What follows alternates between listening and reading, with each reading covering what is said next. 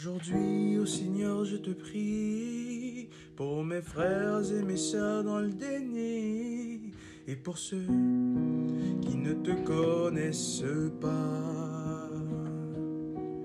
Que ton amour remplisse leur cœur et qu'ils s'émerveillent devant la parole de ça. Remettre en question la résurrection est de plus en plus à la mode dans un monde de plus en plus euh, scientifique, technique et rationnel. De fait, la théorie sadducéenne est de retour. Oui, bien-aimé dans le Christ, il est de plus en plus fréquent d'entendre la remise en question de la résurrection de bien de manière aujourd'hui.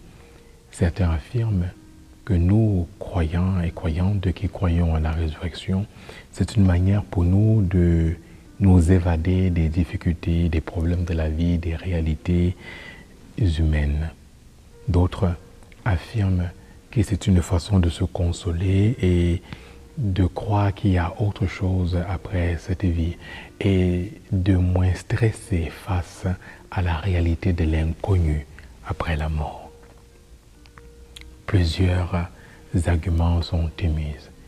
Voilà comment l'être humain agit devant l'inexplicable, devant l'innommable, devant l'immaîtrisable, devant l'illogique humaine.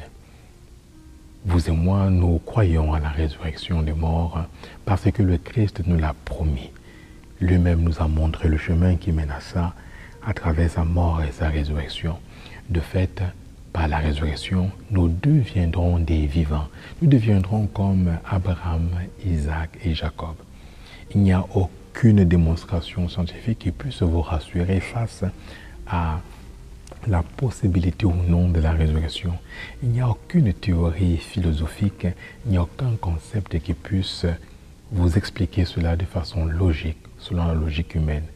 La seule chose qui puisse ou qui nous permet à nous, chrétiens et chrétiennes, de croire et d'espérer à cette vie éternelle, c'est la foi. Grâce à la foi, nous pouvons y croire nous pouvons espérer, et non pas à cause de la logique humaine ou toute forme de démonstration. Croyons, faisons le saut dans le vide de la foi, plutôt que de souffrir et de vouloir démontrer, maîtriser, contrôler.